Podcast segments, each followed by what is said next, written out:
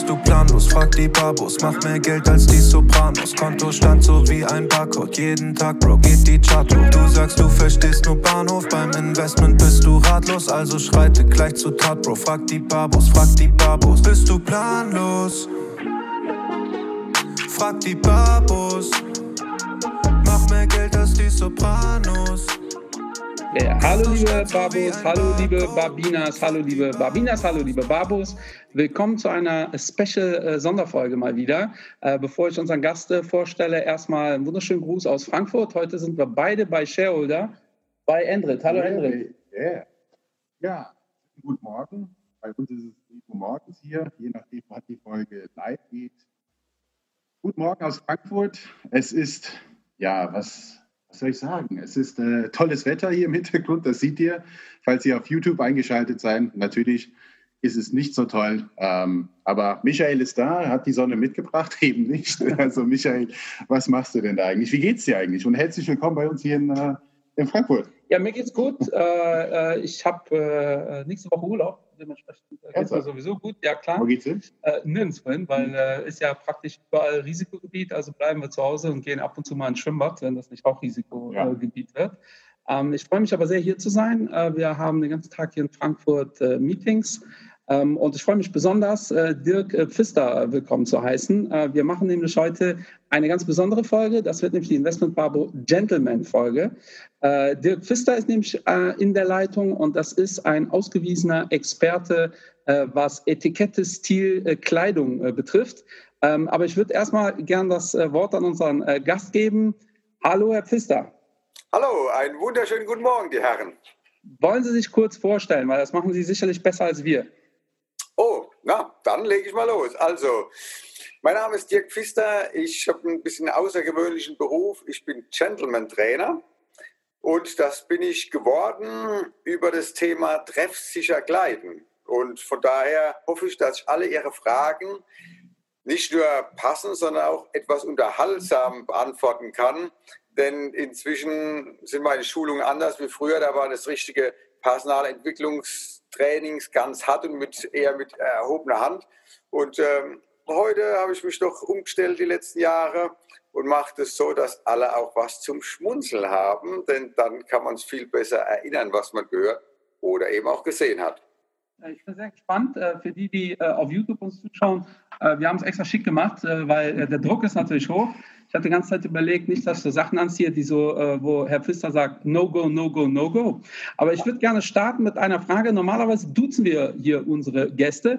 Herr Pfister, ist das überhaupt okay, nach dem Du zu fragen? Ist auch gerade ein Riesenthema. Ist das, passt das oder ist das ein No-Go in der heutigen Zeit? Also grundsätzlich kann man danach fragen, man soll halt offen sein, auch für jed, jed, jedwede Antwort. Das ist äh, meine Empfehlung. Also wenn man unbedingt ein Ja haben will, dann sollte man vorher vielleicht mal ein Soft Close machen und gucken, ob das auch passen kann. Also am besten nicht online einfach jemanden überrumpeln.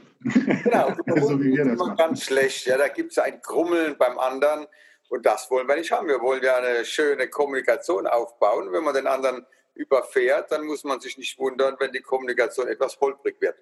Ja, ich habe das gemerkt auf, äh, ich glaube, auf LinkedIn ist das eine ganz große Diskussion, mhm. weil da einfach geduzt wird. Äh, wie, wie, fühlen Sie sich da, wenn jemand Sie auf LinkedIn zum Beispiel sofort per Du anschreibt? Also ich mag es nicht. Ich mag einfach gern gefragt werden. Wenn man das Gefühl hat, es ist von gleich zu gleich oder es ist in der Freizeit, beim Sport, dann ist es ja normal. Aber im Geschäftsleben, es kann auch sein, dass sich das jetzt nochmal radikal ändert in den nächsten 20 Jahren. Aber ich denke, im Moment stehen wir an der Schwelle und ich finde es sehr angenehm, wenn ich eben gefragt werde und nicht einfach überfahren werde. Dann bleiben wir erstmal bei Sie und wir fragen am Ende nochmal. äh, die äh, Frage, die, äh, also ich habe so viele Fragen im Kopf, äh, Endrit sicherlich auch. Ja. Ähm, wir sind ja den ganzen Tag ja ähm, in der Regel businessmäßig unterwegs ich glaube, die klassischste Frage ist dieses Thema Krawatte. Ne? Ist das noch äh, zeitgemäß? Wir haben jetzt beide eine an. Ja. Äh, wir, haben, wir, tragen nicht immer äh, Krawatte. Äh, allerdings, wenn wir Meetings machen mhm. oder generell wirklich ganz offiziell unterwegs sind, schon. Äh, was ist da Ihr Standpunkt zu dieser Thematik? Also grundsätzlich durch die Krawatte ähm, andere, eine andere Sache unterordnen, die ja im Grunde den Überbau bildet, nämlich das Thema Ziele. Wenn ich ein Ziel habe, dann kann ich runterbrechen auf mein jeweiliges Kommunikationsziel. Und Kommunikationsziele kann ich runterbrechen wieder auf visuelle, rhetorische, ähm, auditive und so weiter. Und wenn ich mich dann eben frage, wie will ich denn auf meinen Kunden zum Beispiel wirken, ja, wenn das die eine Fragestellung ist, dann wird die genauso auf die Krawatte angewendet. Wie wirkt denn die Krawatte auf meinen Kunden? Ja, das ist die eine wichtige Frage. Die andere ist natürlich, wie fühle ich mich mit der Krawatte? Aber es gibt noch ein paar weitere, aber das ist doch entscheidend. Weil wenn nur ich mich wohl fühle, dann sagt einer, dann komme ich in eine Jogginghose. Und wenn sich nur der Kunde wohlfühlen soll, dann kann vielleicht einer nicht arbeiten, weil er in der Kleidung sich nicht wohlfühlt. Also das Thema Krawatte ist eng damit verbunden, wie will ich wirken, was soll bei meinem Kunden denn dekodiert werden. Also wenn man es eben berufsmäßig dieses Kleidungsstück einsetzt. Und von daher sind wir auch da wieder in einer interessanten Zeit. Okay, ich merke, ein richtig oder falsch wäre zu simpel und wird der Sache auch nicht gerecht. Also fragen Sie mich weiter und wir können gerne an der Stelle auch eintauchen und dann werden Sie merken, das ist höchst spannend, was man mit Kleidung, genau wie mit dem Rest der äußeren Erscheinung anstellen kann. Habe ich mal eine Frage, weil es gibt jetzt mittlerweile einen Trend in der Finanzbranche zumindest. Und wir sind sehr oft auf Messen unterwegs, jetzt in der Corona-Krise leider nicht mehr. Äh, wie stehen Sie zu dem Thema oder ähm, Sie als Profi äh, zu dem Thema Turnschuhe oder, oder Sneaker mit, mit Anzug? Das ist im Endeffekt die gleiche Frage wie mit der Krawatte. Ja. Weil es wir sind wieder bei der Kommunikation. Mhm. Okay, deshalb gehe ich ganz kurz auf die Krawatte zurück. Ähm, wenn man die Krawatte trägt, dann braucht man eine zeitgemäße Krawatte. Und also von der Breite her zum Beispiel oder von, von der Designierung. Mhm. Wenn man sich in dem Bereich Schuhe befindet, kann man wieder fragen, mit wem macht man Geschäfte? Mit einem Klassiker, dann wird er die Sneaker oder die schnellen äh, Lover oder so vielleicht nicht mögen, ja, in Trendfarben, sondern ist der Meinung, wenn es um Geldgeschäfte geht, wenn es um Vertrauen geht, dann muss man solides Schuhwerk anhaben. Und äh, genau das ist wieder, was will ich meinem Gegenüber zeigen, was will ich kommunizieren? Bin ich der Sprinter, dann habe ich vielleicht die Turnschuhe an. Oder bin ich der Wertbeständige, dann trage ich vielleicht die rahmengenähten Schuhe. Also diese Frage, was will ich kommunizieren und wie groß ist die Wahrscheinlichkeit, dass das, was ich rüberbringen will, auch drüben ankommt, das sind entscheidende Fragen, wenn es um das Thema treffsicher Kleiden geht. Was wäre denn eine zeitgemäße Breite für so eine Krawatte? Also wie sieht eine aktuelle Krawatte aus, die man, also wenn sich jetzt die Babos, die hören jetzt zu und wollen sich eine Krawatte kaufen, welche würden Sie empfehlen mit so einer äh, Allwetter-Krawatte, die eigentlich äh, relativ zu vielen Anlässen geht? Also, oh, da haben Sie jetzt viel in einen Satz reingepackt, weil Anlass ist schon wieder eine Definitionsgeschichte. Also es gibt so einen Anlass. Also wir können uns über den Satz schon wieder eine Stunde unterhalten. Das war ganz spannend. Ich bleibe mal kurz bei Ihrer Krawattenbreite. Wenn Sie in den Laden gehen und gucken, das, was auf dem Tisch liegt, in großer Anzahl, das ist die angesagte Krawattenbreite. Also von daher ist die Frage recht schnell beantwortet. Das, was Sie im Moment in den Läden kaufen können, das ist es, was aktuell ist. Und damit tut man sich eigentlich auch dann gar nicht schwer. Dann muss man nur noch die passende Designierung, also das richtige Muster und die Farben auswählen. Aber die Breite, die kann man sehen. Also das, was vor in den 70er Jahren getragen wurde, die, die Überhandbreite hatten, gibt es ja zurzeit gar nicht. Von daher kommt man auch gar nicht in die Bretouille so ganz falsch einzukaufen. Aber es gibt immer noch die schmalen. Ne? Gab, in den 80ern gab es diese schmalen Lederkrawatten die waren dann irgendwann weg und dann äh, kam jetzt so Anfang 2010 hatte man wieder schmalere Krawatten. Die sind jetzt mehr oder minder wieder auch weg. Äh, ich weiß das auch, weil äh, ich glaube, das habe ich Ihnen schon mal gesagt. Ich habe ja über 100 Krawatten. Ja. Äh, und äh, bin da, äh, also ich mag auch sehr gerne Krawatten. Ich oute mich da ganz gerne. Ähm, aber ich frage auch dieses Allwetter-Thema, weil ich weiß, dass viele unserer Zuhörer halt noch relativ jung sind und halt keine 100 Krawatten haben. Ne? Und die überlegen ja. vielleicht so erste Outfit, äh, was sie kaufen sollten. Ähm, ja. äh, daher die Frage halt auch mit so einer Allwetterkrawatte. Aber vielleicht können wir ganz kurz bei dem Thema Krawatten bleiben. Ja. Denn hier bei uns in der Finanzbranche, zumindest äh, in den USA, gibt es einen Spruch, dass wenn die Wirtschaft boomt, also wenn, wenn die Börsen gut laufen, tragen die meisten Banker breite Krawatten. Und äh, wenn es eher das Gegenteil ist, ja, wenn wir in einer Rezession sind, dann sind die Krawatten eher schmaler. Meine Frage wäre, ist da was dran? Haben Sie, weil Sie haben ja auch mehrere ich nehme mal an, auch Boomphasen und auch Rezession, also 2008 haben Sie sicherlich auch äh, mitbekommen. Äh, ist da eine gewisse äh, Korrelation da, würde ich äh, einfach mal fragen. Sehen Sie das auch so? Zumindest bei nein, den Blinkern und Finanzleuten. Nein, nein, das sehe ich nicht so. Ich denke, das ist eher Zufall, ähm, wenn es mal so ist. Aber normalerweise gibt es da meines Erachtens keinen Zusammenhang. Wichtig ist, dass man einfach erkennt, es gibt Krawatten, die sind jetzt in Mode, zum Beispiel wie eben die schmale Krawatte. Also die, war, sie waren zeitlich fast richtig, es waren die 60er Jahre, eben wo die Beatles waren, da waren die Krawatten schmal und auch die Revers waren schmal und die Hosen waren kurz wie heute oder wie die letzten drei, vier Jahre. Und es wiederholt sich natürlich ganz viel in der Mode. Und Kleidung, auch Geschäftskleidung, ist ja nicht unabhängig davon. Also es gibt immer die Mode, das ist das, was man gerade kaufen kann. Und der eigene Stil ist das, was man tatsächlich einkauft weil vielleicht macht es mal Sinn, eine Mode zu überspringen, weil sie nicht zu einem passt. Und das hat ganz viel ähm, eben auch mit eigener Proportion zu tun, mit der eigenen Nase zum Beispiel, weil wenn ich eine schmale Krawatte habe, dann kann ich daraus kaum richtig breite Knoten binden. Also das sind Dinge, die schließen sich schon fast aus. Und dann habe ich ein Problem, wenn ich jetzt modisch einkaufe, habe aber eine breite Nase, will dementsprechend einen breiten Krawattenknoten binden, aber die Krawatte gibt es nicht her. Also das sind die Dinge, ähnlich wie Sie wollen umziehen, haben wir bloß einen Fiat 500, das funktioniert nicht. Aber ich muss äh, zugeben, ich bin total bei der Nase jetzt hängen geblieben. ich auch. Also, breite Nase gleich breite Krawatte. Danke, meine Herren, dass Sie mir so auf den Leim gegangen sind. Das war eine typische Angel, die ich ausgeworfen habe, wo eigentlich auch jeder dann drauf anspringt.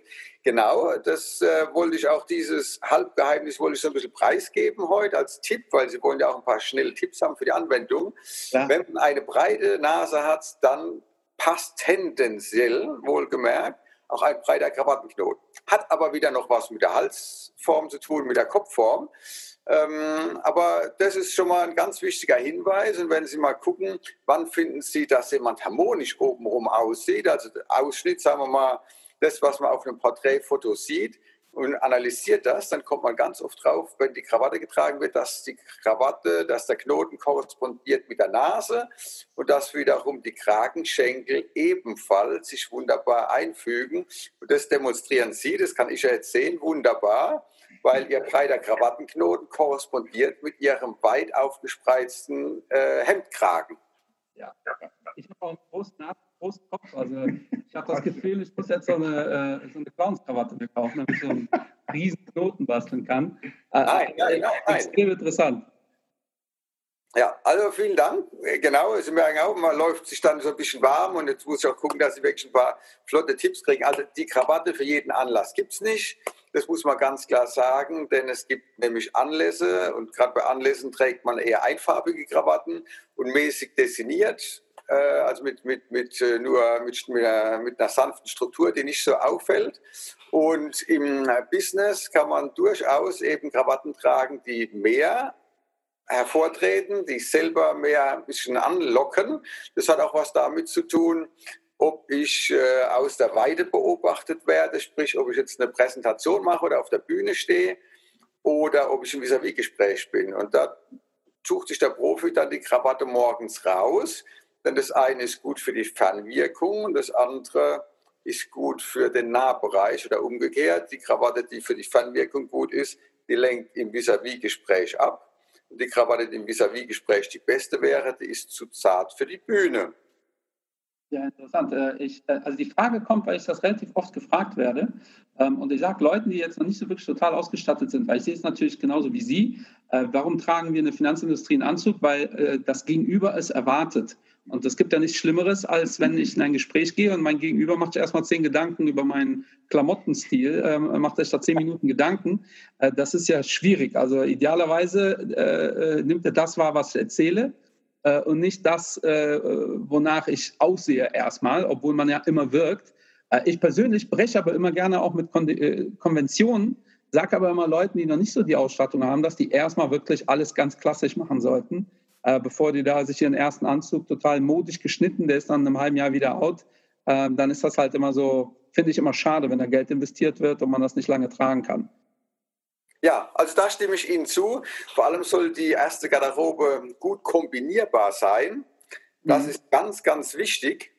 Ähm, dass man eben mit wenigen Teilen viel machen kann. Also dass die Krawatten kombinierbar sind. Angenommen, ein Anfänger, ein Berufseinsteiger holt sich jetzt mal zwei klassische Anzüge. Das Modischste ist eigentlich immer die Krawatte, weil die kommt am schnellsten aus der Mode. Ja. Ein Anzug, den man gut kauft, den kann man durchaus bis zu sechs Jahren tragen, ja, weil die Anzugmode bewegt sich nicht so schnell wie die Hemden- oder die Krawattenmode. Ja, also das muss man einfach wissen, deshalb kann man da auch mehr Geld investieren. Mit den Schuhen ist es noch viel besser, weil Schuhe kommen, ähm, also Klassiker kommen so gut wie nie aus der Mode. Oder, ne? Es dauert Jahrzehnte. Wenn ich mir jetzt so einen Oxford Straight Cap angucke, den gibt es seit äh, dem 19. Jahrhundert. Also von daher, den Schuh tragen wir jetzt schon über 100 Jahre. Und das ist doch toll. Ja? Da kann ich natürlich mir dann ein ganz anderes Teil kaufen von der Qualität als bei so einer Krawatte, die schon mit, das, mit der gespritzten Salatsoße von meinem Tischnachbarn äh, vielleicht ihr Leben aushaucht.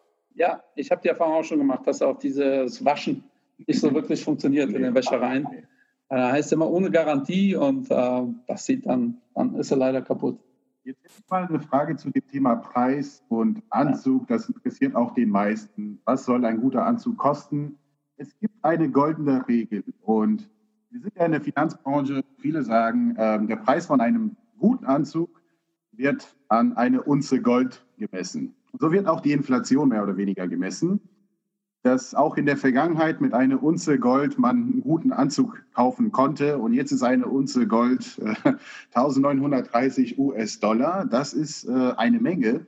Jetzt meine Frage wie, wie, wie teuer soll ein guter Anzug kosten? Also in der Tat so teuer, weil das wirkt auch relativ teuer, oder kann man auch mit weniger Geld äh, Qualität kaufen? Naja, klar, man kann mit weniger Geld kann man weniger Qualität kaufen, mit mehr Geld kann man mehr Qualität kaufen. Das hält sich schon die Waage. Allerdings ist auch die, der limitierende Faktor, was kann ich denn überhaupt ausgeben? Und mein Tipp ist es, investieren Sie das meiste Geld in die Kleidung, mit der Sie Ihr Geld auch verdienen. Das ist der wichtigste Satz, den ich, den ich äh, loswerden will, immer in meinen Schulungen. Ja. Und dann wird die Gesamtsumme steigen und Sie werden irgendwann auch viel Geld haben für Ihre Freizeitkleidung. Aber in der Tat ist das Wichtigste, dass man eben in seine Berufskleidung, seine Arbeitskleidung investiert. Das erstmal als die eine Antwort und dann den Tipp. Der Tipp ist eben diese Basisausstattung, das, was am längsten hält, das, da darf man auch am meisten Geld rein investieren. Und das, was oben drauf ist, darf natürlich auch wieder mehr kosten als das, was unten drunter ist. Ja? Also ein Anzug zum Beispiel, der muss in einer gewissen Qualität gekauft werden, dass er auch eine Anzahl von Reinigungen aushält. Ja?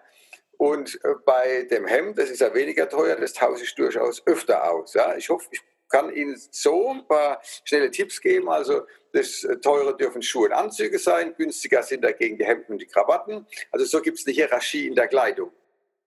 Ähm, da gibt es auch äh, Rahmengenäht, äh, Maß, äh, Maßschuhe. Was ist so, äh, so, so die Basics? Ja, weil äh, ich glaube, jedem ist klar, Schuhe für 50 Euro halten jetzt nicht ähm, zehn Jahre, sehr wahrscheinlich.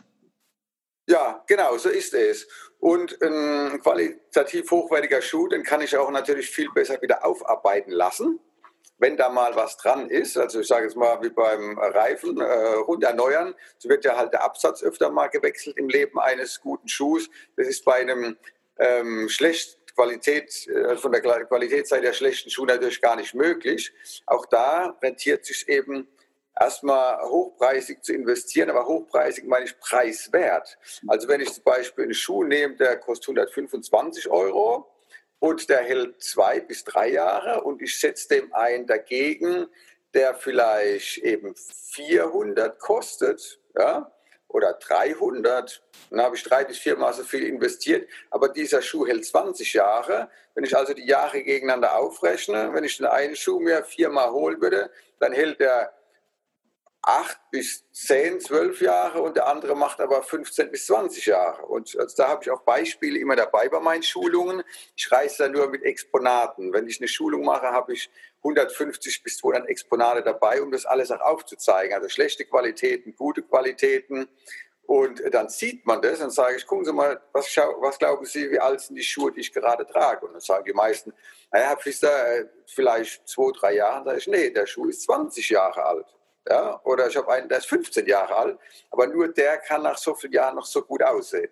Also von daher muss man gucken, dass man nicht in irgendwelche Label investiert, wo, nur der, wo, wo wir nur das Marketing bezahlen, sondern dass wir in die Substanz investieren, sprich in das Kleidungsstück, in den Schuh, in den Gürtel, dass wir für unser Geld auch den Gegenwert bekommen. Und das bedeutet in der Regel, dass wenig dafür geworben werden darf, weil sonst ist das Geld ja nicht mehr in dem Produkt drin.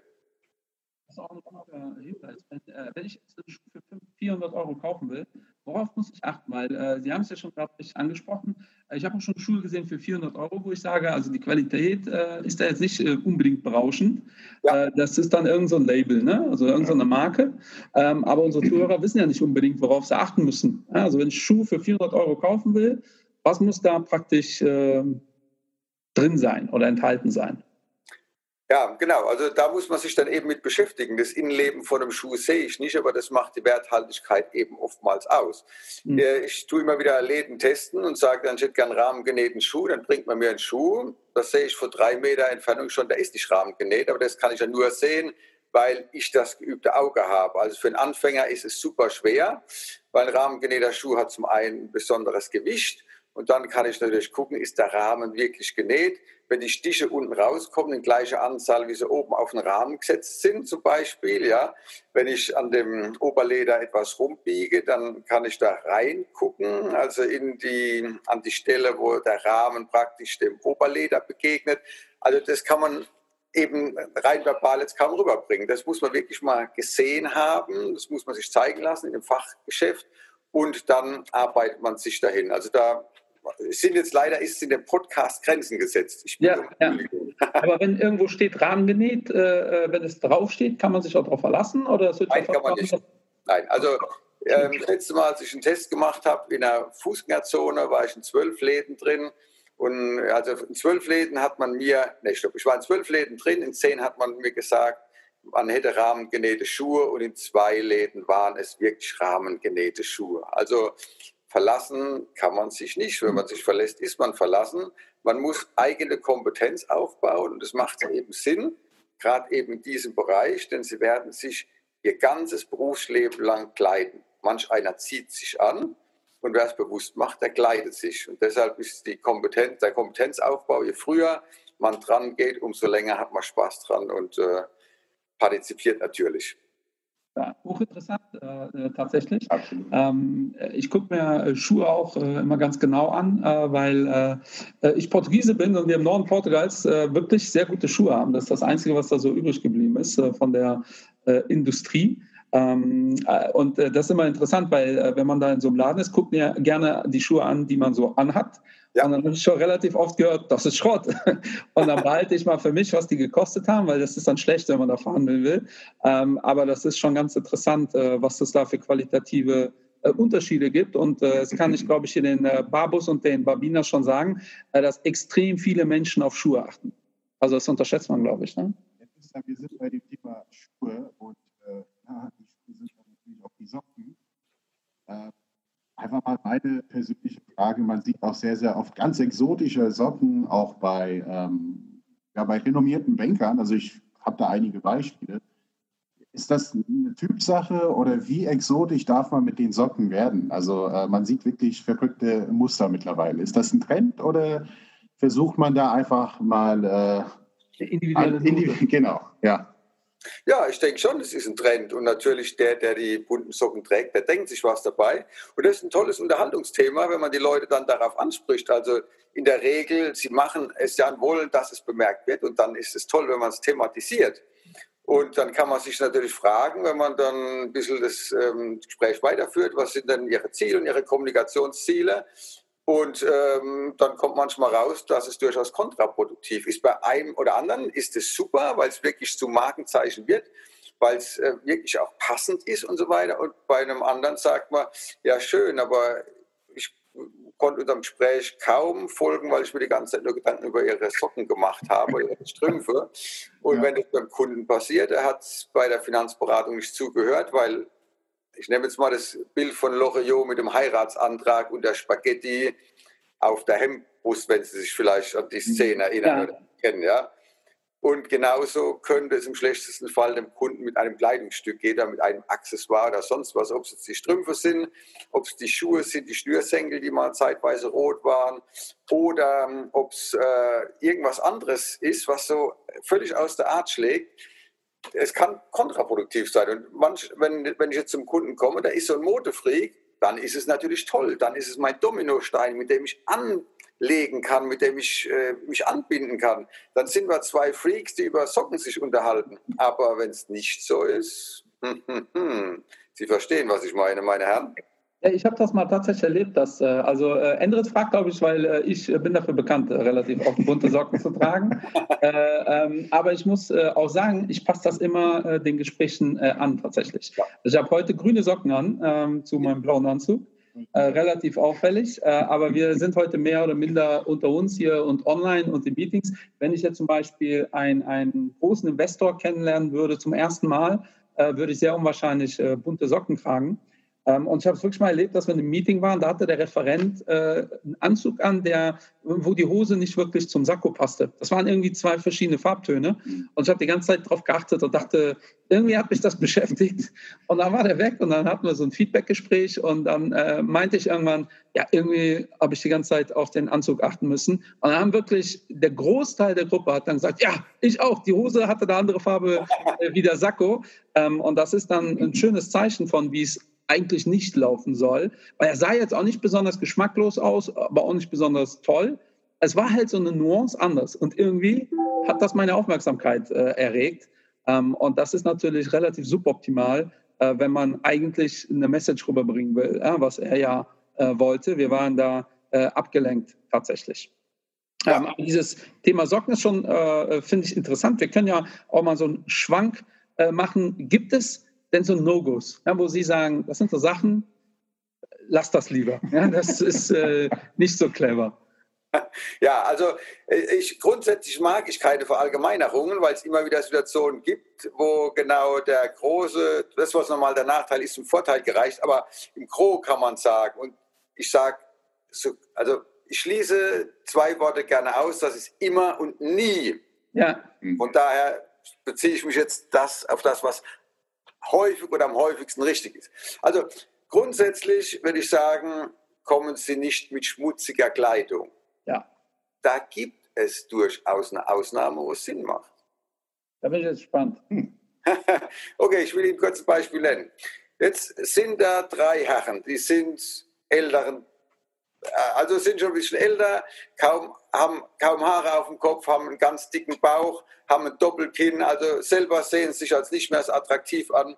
Und jetzt kommt ein junger, schnittiger Wirtschaftsmann daher, 30, gut aussehend und so weiter, makellos. Was glauben Sie denn, wie die 30 fühlen und was die mit dem anstellen? Ja, an der, Stelle, ja. an der Stelle könnte es durchaus gut sein, wenn dieser junge Mann einen Makel hätte oder sich im letzten möglichen Augenblick noch einen zulegt.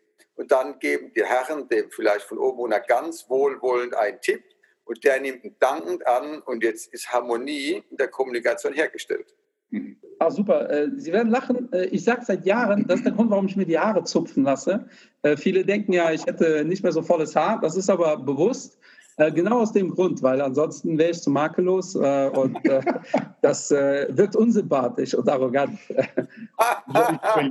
herrlich, herrlich. Also, meine Herren, ähm, das finde ich toll. Genau das ist der Humor, der immer wieder die Sache dann das Eis aufbricht. Und genauso kann man eben auch mit Makeln arbeiten. Also grundsätzlich kann man sagen, man soll nicht mit beschmutzter Kleidung kommen. Man soll durchaus einen Makel haben, den man aber wie Siegfried, man muss wissen, wo man das Schild hinlegt wenn ihn keiner sehen soll wenn ich den Makel brauche, dann kann ich ihn ja zum Vorschein bringen. Ich mache das zum Beispiel meine Schulung manchmal, dass ich also ich baue einen Fehler ein, zum Beispiel ziehe ich auf der einen Seite mal einen Socken an, auf der anderen einen Strumpf, also ist ein Unterschied bei der Länge. Oder ich äh, habe jetzt für Sie was vorbereitet gehabt, was Sie leider nicht sehen. Äh, ich habe eine Manschette an, in dem Fall ausnahmsweise eine Sportmanschette, was ich sehr selten trage, also nur zu Hause. Und da habe ich einen rausgesucht, wo ich wusste, da ist ein Knopf kaputt. An der Sportmanschette sind in der Regel zwei Knöpfe dran. Ja. wenn ich das gewollt hätte, bei diesem Thema, bei dem wir jetzt sind, hätte ich mal die Manschette in die Kamera gehalten und dann hätte einer im Zwiegespräch irgendwann, wenn ich das gewollt hätte, den Fehler wahrnehmen können. Also das ist Spielen mit visuellen Eindrücken und genau das macht natürlich die höhere Klasse aus. Genauso, dass man eben andere Dinge lesen kann, also eben die Kleidung von jemandem. Wenn jemand nur nagelneue Sachen trägt, vom Filofax über den Anzug, Schuhe, Aktenkoffer und so weiter, da stimmt ja was nicht, wenn der sagt, er ist seit 20 Jahren im Metier.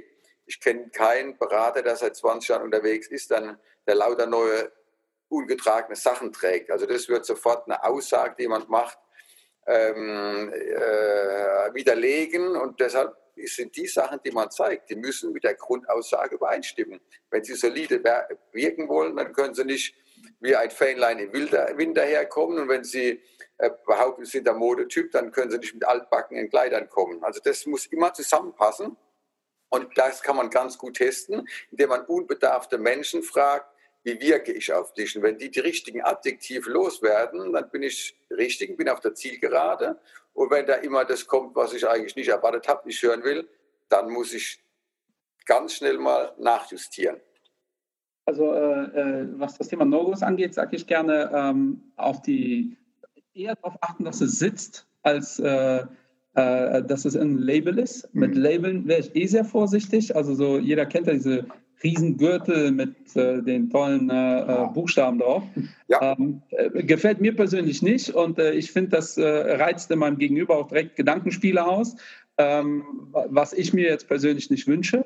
Und was ich auch fast immer weitergebe, ist, kauf, zieh nie das, diese Kombination an, die die Verkäuferin dir zusammengelegt hat. weil in der Regel sieht man das. Also jetzt ohne den Verkäuferin zu nahe treten zu wollen, aber ich rede ja tatsächlich von diesen klassischen Karstadt-Verkäuferin oder Kaufhof, die sind ja bestimmt toll, aber irgendwie sieht das immer dann doch äh, relativ gleich aus, die Kombination, die die zusammenlegen. Und mhm. da sage ich immer, versucht ein bisschen individueller zu sein. Also da gebe ich Ihnen ähm, recht. Das hat viel aber mit dem jeweiligen Berater zu tun. Ein wichtiges No-Go ist, dass man die Anzüge, wenn man wenn jetzt jemand von der Stange kauft, dass er sie nicht anpassen lässt. Das ist ein No-Go. Also das, was Sie gesagt haben, Anzug, der muss gut sitzen. Und da muss man, wenn man nicht beim Einkauf viel investiert hat, umso mehr in den Änderungsschneider investieren. Also das ist mein Tipp.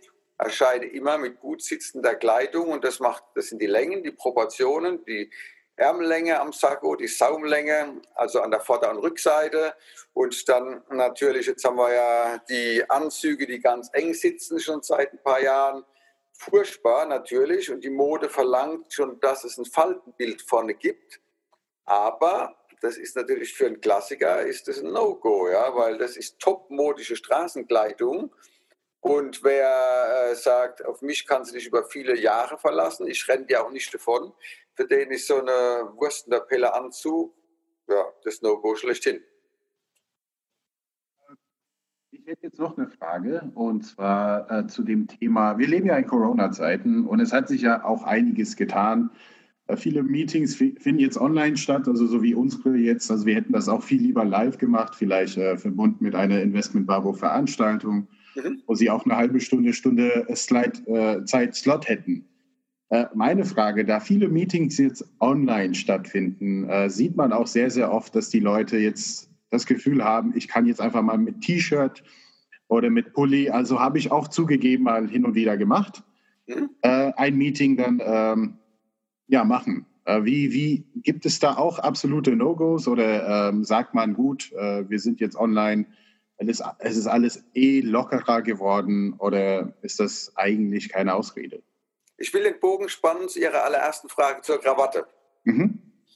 Wenn ich keine Krawatte trage, dann muss ja der Rest meiner Kleidung die Botschaften übernehmen, die vorher das Gesamtbild mit Krawatte rübergebracht werden sollten. Ja? Mhm. Also, ne, ich habe dort bloß noch Anzug, Hemd, vielleicht Weste, aber angenommen, wir bleiben mal noch gegen. Wir haben normalerweise sieht man in einem Meeting oft den Anzug, das Hemd und die Krawatte. Jetzt ist die Krawatte weg. Jetzt müssen die restlichen zwei Teile das übernehmen, was die Aussage vorher von drei Teilen war. Ähnlich ist es auch mit dieser Frage zu dem T-Shirt zu Hause. Jetzt habe ich ja plötzlich die Kamera, ich bin in meinem eigenen Umfeld. Jetzt muss er das neue eigene Umfeld das rüberbringen, was vorher eben in dem Live-Meeting rübergebracht werden sollte. Und da muss ich mich wieder fragen, nimmt der Betrachter jetzt das wahr, was er vorher wahrgenommen hätte, wenn wir uns getroffen hätten? Da muss man eben auch gucken, stimmt es von der Bildqualität, stimmt es von meinem Hintergrund, stimmt es von meiner Erscheinung her? Und äh, diese Frage kann in der Regel nur der Gegenüber wieder beantworten. Und der beantwortet es manchmal mit, nimmt ihr Angebot an oder nimmt es nicht an. Ja? Also von daher, ähm, wir sind immer bei dem gleichen, bei dem Kommunikationsziel, ist das, was ich dem Kunden zeige, so geartet, dass ich mein Ziel erreichen kann oder eben nicht. Und das Schlimme, was da viele haben, wenn sie, die, die nicht auf die Kleidung achten, die sagen, es kommt doch nur auf meine originäre Leistung an. Dann kann man sagen, nein, das ist nicht so, denn es kommt immer auf die originäre und auf die Kommunikationsleistung an. Und da ist ein Teil eben dieser visuelle Eindruck. Und so wie Sie mich jetzt nicht sehen können, aber Sie deutlich hören, dass ich Pfälzer bin, ne, von meinem Dialekt, der einfach mitschwingt, ganz klar, von der Melodie, von dem CH1, aus dem jeder Pfälzer ein SCH macht, ja, und so weiter kann ich so trotzdem noch als Fachmann bei Ihnen rüberkommen oder hätten wir zwingend ein Bild gebraucht, das eben zeigt, wer ich bin. Für die, die nicht auf meine Internetseite gehen wollen, ja, zeitgleich. Ja, das können wir gerne mal erwähnen, dass Sie eine Internetseite haben und auch ein Buch, äh, was ich gerade äh, lese tatsächlich. Äh, Patrick Linden hat mir das zur Verfügung gestellt. Ähm, das werden wir alles auch auf unser äh, Podcast, äh, auf die Infos verlinken, dass die Leute darauf zugreifen können, weil es natürlich ein Thema, worüber man irgendwie auch tagelang reden könnte. es ist ja, es betrifft ja vieles, ne? Kommunikation, Psychologie. Ich nehme ja zum Beispiel mit, äh, eigentlich braucht man jemanden, der ein wirklich ungefiltertes Feedback gibt ja, und einfach mal sagt, das wirkt so. Und das ist ja in Beziehungen schwierig. Ne? Wer, wer will denn schon gerne seinem Ehepartner oder besten Freund oder Kollegen sagen, oh, jetzt das, der Anzug sah mal super aus, ist aber jetzt ein bisschen speckig geworden oder dein Bauch ist speckig geworden und passt einfach nicht mehr zu, dieser, zu diesem Anzug. Ähm, das ist ja immer eine, eine relativ heikle ähm, Situationen, in die man sich da bewegen kann. Ne? Und ich glaube, äh, das wäre wichtig, ne? dass man jemanden hat, der einem so ungefiltertes Feedback gibt, so wie das ihr Job ist dann wahrscheinlich. Ne? Ja, also am besten ist, Sie haben jemanden eben aus der Zielgruppe, für die Sie kommunizieren, sozusagen, weil äh, jemand, der mit Ihnen nur privat zu tun hat und vielleicht gar nicht aus der Branche ist, der kann Ihnen gar nicht die richtige Antwort geben, weil der will Sie vielleicht leger sehen, der fühlt sich schon immer angegriffen von Ihrer tollen Mode, also kriegen Sie nicht passendes Feedback eigentlich das Beste wäre, wenn die Zielgruppe Ihnen das Feedback gibt. Das ist aber in der Regel oft nicht möglich. Daher macht es Sinn, durchaus jemanden zu engagieren, der in der Zielgruppe da unterwegs ist, der weiß, wie die meisten ticken. Ja, und äh, das ist auch der Grund, warum ich keine Privatiers berate, weil das nicht mein Spielfeld ist, sondern mein Spielfeld ist einfach treffsicher Kleiden für Anzugträger, für Berufsanwender, die, die eben wirklich was damit machen und zwar ganz zielorientiert die ein Leben lang sich wohlfühlen wollen in einem Anzug, die bei ihren Kunden punkten wollen. Und äh, das geht immer einher mit diesen, mit diesen drei wichtigen Fragen, die aber nicht die einzigen sind, die aber ein Profi stellen muss. Das heißt, wie wollen Sie wirken? Wie will Ihr Kunde, dass Sie wirken? Und wer sind Ihre Sekundärrezipienten, ähm, äh, also Empfänger? Nämlich zum Beispiel eben die Frau, die sie beeinflusst, die ihnen zu Hause sagt, was sie anziehen sollen, geht es noch konform mit dem, was der Kunde von ihnen erwartet. Also das ist so ein Dreieck, das man immer im Auge haben muss und dann kommt es ganz oft vor, dass ich sage, wenn Sie was, wir wollen Ihre Frau zu Hause glücklich machen und dann lässt die sie auch ähm, jetzt in Zukunft besser für ihren Beruf einkaufen, ziehen Sie für die Dame zu Hause das an, dann ist die happy, aber für den Kunden ziehen Sie doch besser was anderes an, weil dann unterschreibt er bei Ihnen auch den Vertrag. Äh, aber die schulen sie ja auch äh, eigentlich schwieriger, schwieriger, sich businessmäßig anzuziehen äh, als für Männer, ähm, weil äh, Frauen haben ja deutlich mehr Auswahl. Äh, dann glaube ich, kann man auch mehr Fehler machen, obwohl man so klischeemäßig ja Frauen einfach ein besseres Gespür auch unterstellt. Ja, genau. Also ich denke, äh, das ist auch das Glückliche, so hat der liebe Herrgott uns ausgestattet. Die Frauen haben mehr Möglichkeiten und sie haben mehr Interesse und mehr Gefühl dafür. Gleichzeitig gibt es da auch Ausreißer, wie bei uns Männern auch. Wir haben eine engere Range. Wo wir uns ähm, drin bewegen können, der Korridor. Aber umso mehr sind da die Nuancen gefragt und bei den Frauen sieht es anders aus. Allein schon vom Farbspektrum her, für uns ist ein schwarzer Anzug ein Business No-Go, wenn ich nicht gerade bei einer großen Autovermietungsfirma arbeite, die ihren Mitarbeitern schwarze Anzüge und orangene Krawatten äh, aufs Auge drückt. Aber für jemand jetzt wie Sie, der Finanzbranche, da wäre ein schwarzer Anzug, äh, der Beerdigungsanzug, ja. eben für mein Geschäft. Und da gab es vor 20 Jahren, ähm, als ich noch in den Anfängen war, da bin ich immer mal wieder auch in eine Schulung reingegangen, habe mich da als, äh, als Anfänger mal einladen lassen und hört dann, je dunkler der Anzug, desto seriöser. Das ist natürlich was, das ist furchtbar, das war damals falsch, das wäre heute falsch hat sich inzwischen auch durchgesetzt. Ich habe schon für viele tausend Leute gesprochen und konnte da dem einen oder anderen die Idee auch austreiben, also mit Argumenten tatsächlich, weil das eben Anlasskleidung ist, eine Anlassfarbe.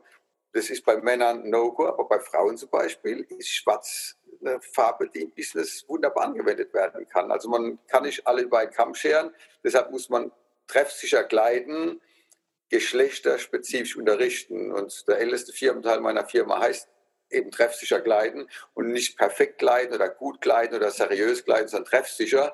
Und es bedeutet eben, dass man Längen anpasst, Proportionen, Farben, immer mit der Idee, welches Ziel möchte ich erreichen in der Kommunikation. Ja, doch No-Go. Ja, ne? es, also, es, gibt doch No-Go. Ja, ja. ja. Äh, aber tatsächlich, ich glaube, das hat sich ja äh, mittlerweile äh, rumgesprochen, äh, dass äh, Schwarz eigentlich ähm, äh, halt Abendgarderobe ist oder halt so äh, Events äh, wie eine Beerdigung äh, mhm. tatsächlich. Ähm, aber das ist auch etwas, äh, äh, was mir spontan einfällt, wo es immer wieder Verwirrung kommt, wenn auf Einladung steht Smart Casual, Black Tie. Ähm, das, also Black Tie ist, glaube ich, noch den meisten geläufig, aber dann gibt es ja so viele Unterstufen. Mhm. Ähm, und ich glaube, ich bin da relativ bewandert, google aber trotzdem immer, um sicher zu gehen. Ja, nicht, dass ich da wieder was verwechsel. Wie, wie, wichtig ist sowas? Und können Sie das kurz einordnen, damit die Zuhörer äh, das auch mal gehört haben? Unbedingt. Ich werde ja immer wieder angerufen, auch von Sekretärinnen, die diese Einladungen formulieren sollen und verschicken sollen. Und meine Gegenfrage ist immer, was hätten Sie denn gerne, wie sollen denn die Menschen gekleidet sein? Und dann bekomme ich das beschrieben, zum Beispiel, naja, wir hätten schon gern, dass die alle im Anzug kommen, äh, Krawatte kann sein, muss aber nicht sage ich, Sie tun jedem einen Gefallen, wenn Sie das genauso in die Einladung schreiben. Ja, danke. ich finde Smart Casual so, ist schon eine relativ breite Range, ja, glaube ich jetzt mal. Ähm, und, und, dann denkt man immer, okay, also ich mache dann ja meistens so, äh, dass ich dann so kleide, dass ich das auch relativ spontan anpassen kann.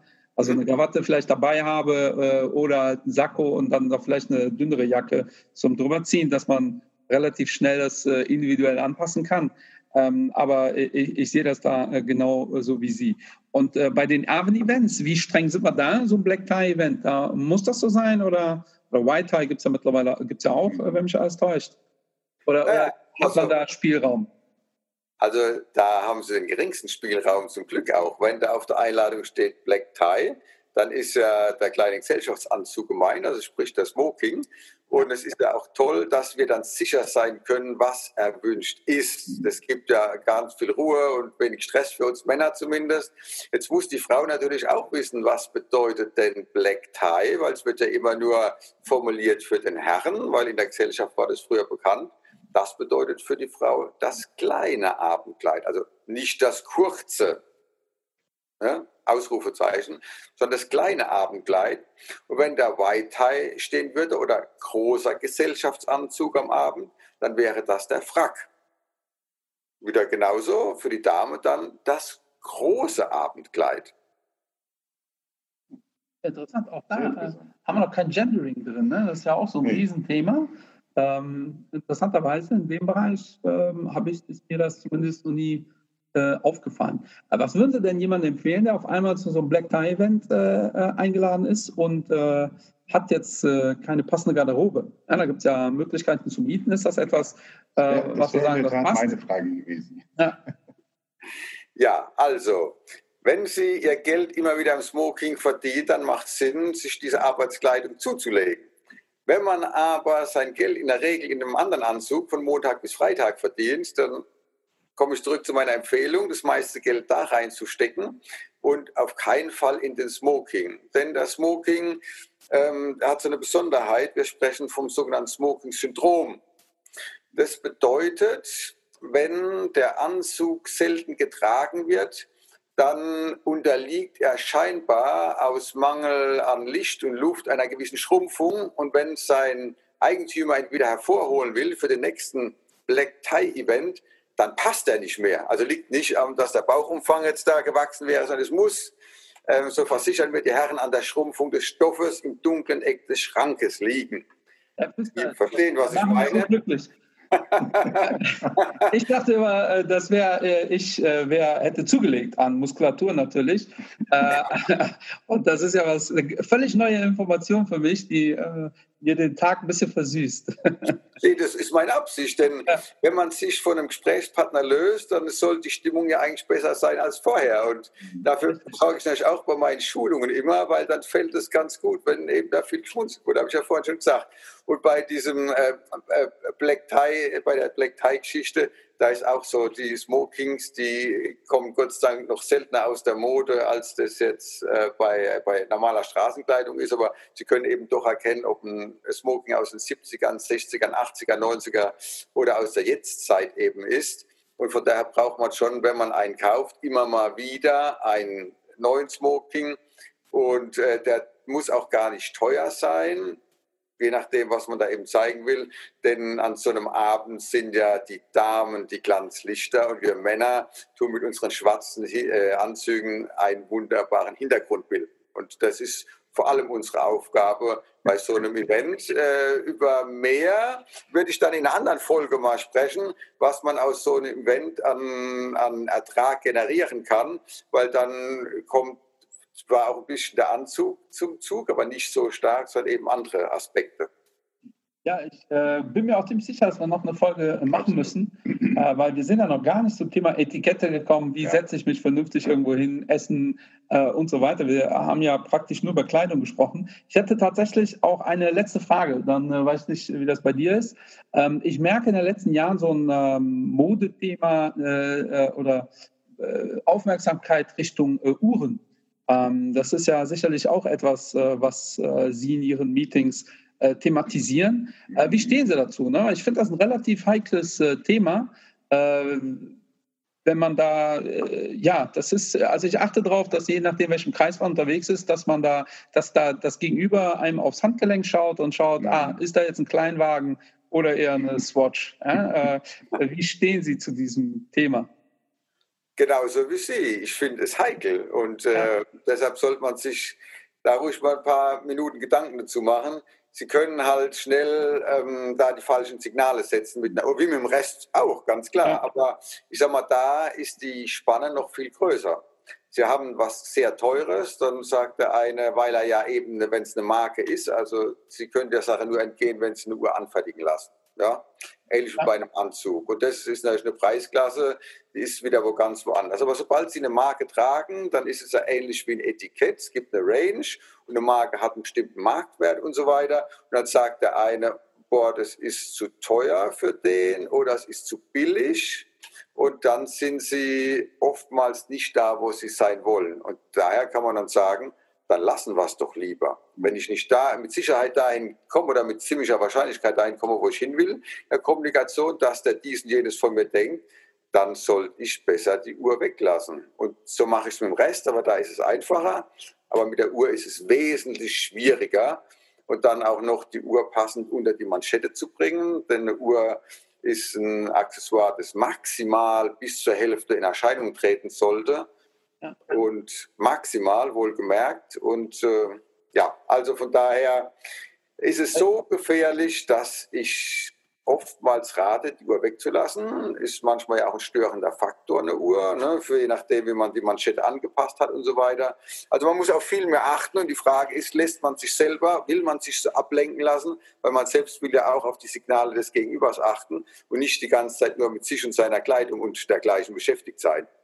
Ja, ich muss zugeben, äh, ich persönlich finde äh, Smartwatches nicht so schön ähm, bei Anzügen, ähm, trage aber tatsächlich eine Apple Smartwatch, weil die absolut neutral ist. Also da ja. sagt keiner, oh, total übertrieben teuer, äh, äh, sagt aber auch keiner, das ist irgendwie Schrott, das ist halt Technik. Ähm, ich finde es persönlich aber nicht sehr schön. Also sieht man hier, äh, die, das passt halt nicht unbedingt zum Anzug. Ähm, aber ich bin ein Uhrträger, ne? ich bin gewohnt, auf die Uhr zu schauen und die Uhr ist absolut neutral. Da, da weiß ich so, da ist ein Blick drauf und dann ist das Thema auch gegessen. Äh, aber ich sehe es, äh, wie Sie, es ist extrem kompliziert, das Thema. Es gibt ja mittlerweile auch Manschetten, wo man die Uhr über die Manschette packen kann. Finde ich persönlich eines der hässlichsten äh, Erfindungen im, im, im Kleidungsstilbereich. Ähm, aber, aber gut zu wissen, dass wir da auf einer Wellenlänge sind. Aber wie ist es halt mit so einem Investment-Babo-Armband? Ist das ja. zu kitschig mit dem Anzug? Also ich trage das seit zwei Jahren mittlerweile. Und ich weiß, viele gucken da drauf, weil das passt ja gar nicht zum Anzug. Also ist, ist, ist sowas zu kitschig, also so, so, eine Armband, also so ein billiges Teil. Also eigentlich sind sie qualitativ, das muss man dazu sagen. Wir haben dafür schon Geld ausgegeben. Ähm, das wäre dann meine letzte Frage und äh, ja. Also Sie, jetzt können Sie immer Dirk Pfister fragen zu seiner persönlichen Meinung. Oder was glauben Sie, Herr Pfister, was die meisten Betrachter äh, um mich herum ja. davon halten? Und äh, genau das ist wieder, wenn ich doch äh, sicher gehen will, dann muss ich gucken, dass ich die Zielgruppe öfter mal einfach befragt. Ja? Mhm. Also ich finde es ähm, ist ein Punkt, wo der eine oder andere einhakt, wo er sagt, boah, finde ich super, würde ich auch gern machen, hätte ich auch gern, bin ich neidisch oder habe ich sogar sowas, dann sind wir gleich verbrüdert. Ja? Also dann ist es der Dominostein, wir haben beide auf der einen Seite Dreier liegen, dann ist es ein Volltreffer. Und wenn Sie an einen kommen, der eben äh, sagt, boah, das finde ich so daneben, dann haben sie eben sich wieder Punkte weggenommen, die sie sonst ohne das Teil hätten haben können. Das ist das, was eben treffsicher Kleiden ausmacht. Also Zielgruppen adäquat in Erscheinung treten. Und deshalb sage ich an der Stelle, wenn Sie unsicher sind, dann tragen Sie das Ding so, dass man es nicht sieht. Super. Punkt. Ja, ich würde sagen, wir haben jetzt die Stunde erreicht und Fast, ja. eine zweite Folge sollte es auf jeden Fall geben. Ja, müssen wir unbedingt. Ich bin sehr, sehr gespannt auf das Feedback, unsere, unsere Zuschauer und Zuhörer natürlich. Und äh, wir sollten aber vielleicht auch einige Fragen für die nächste Folge sammeln. Ja, können wir gerne machen, ja. und die Idee. können wir gerne aufnehmen. Dann, ich bin mir sicher, es gibt noch hunderte von Fragen da draußen. Ähm, wir hatten auch viele gute Fragen, glaube ich. Also ich habe da sehr, sehr viele wertvolle Tipps mitbekommen. Manche Sachen wusste ich, aber manche Sachen ehrlich gesagt auch nicht. Deshalb auch vielen lieben Dank von meiner Seite. Persönlich habe auch viel dazu gelernt. Und äh, das Schlusswort machst du heute. Ja, vielen Dank, Herr Pfister. Also wir sagen das so ganz entspannt, eine zweite Folge. Da müssen Sie erstmal Lust haben, äh, mitzumachen. Ja. Ähm, Sie können sich dann äh, überlegen, äh, ob Sie A, Lust haben, mitzumachen. Und äh, ich werde Ihnen bei der nächsten Folge direkt das Du anbieten am Anfang. Das heißt, Sie haben dann äh, zwei, drei Monate Zeit, äh, sich zu überlegen, ob Sie sich darauf einlassen wollen. ich nehme sehr viel mit. Ähm, es ist auch immer wichtig, finde ich, sich darüber Gedanken zu machen. Alleine der Satz, wir verdienen mit unserer Kleidung das Geld. Ähm, ich glaube, dann kauft man einfach anders ein, ne, wenn man äh, äh, da so rangeht. Ich kaufe schon seit Jahren tatsächlich nur das, was mir auch wirklich sehr gefällt. Also ich bin nie jemand, der sagt, ich brauche eine Hose, die finde ich jetzt nicht super, aber ich brauche eine Hose, dann kaufe ich halt diese Hose. Dann kaufe ich eher gar keine Hose als äh, oder, oder warte, halt, bis mir irgendwas wirklich gut gefällt. Damit bin ich sehr gut gefahren. Ich nehme sehr viel damit äh, mit raus aus diesem äh, Podcast äh, bedanke mich, Herr Pfister. Ähm, und äh, wie gesagt, in so, ich schätze, zwei Monaten, ähm, wenn Sie Lust haben, laden wir Sie gerne ein. Ähm, wollen Sie noch kurz Ihre Homepage erwähnen, wo man Sie findet oder die Infos zu Ihnen? Ja, also wir haben die eine wichtige Homepage im Moment gerade umgeleitet, weil wir die erneuern. Die heißt treffsicher-gleiden.de, also wie die Kleidung, treffsicher-gleiden.de. Die ist umgeleitet auf eine andere Homepage, die heißt gentleman-training.de. Das sind unsere beiden äh, Homepages und der eine oder andere wird sich dann auch wundern, wenn er eben draufklickt und bei gentleman-training landet und merkt, also es geht weit über die Kleidung für Profi-Anwender inzwischen hinaus. Ähm, ich freue mich über jeden, der da auch schmunzeln, ähm, schmunzeln wird und dann sagt, oh, da sehe ich auch, was ich denn in dieser Kleidung, die hoffentlich treffsicher ist, dann alles anstellen kann, weil das geht natürlich bis dahin, dass ein Gentleman sollte Frauen retten können aus brennenden Hotelzimmern okay. und äh, im Notfall eben auch mit James Bond mit der Maschinenpistole abseilen. Lieber etwas können und nicht brauchen, als es brauchen und nicht können, sagt der Gentleman. Super. Das ist ein super Abschlusswort. Liebe Babus, bis demnächst. Bis dahin, Leute. Danke. Oha, gute Zeit. Schreite gleich zu Tat, Bro. Frag die Babos, frag die Babos. Bist du planlos? Frag die Babos. Mach mehr Geld als die Sopranos. Kontostand so wie ein Barcode. Frag die Babos.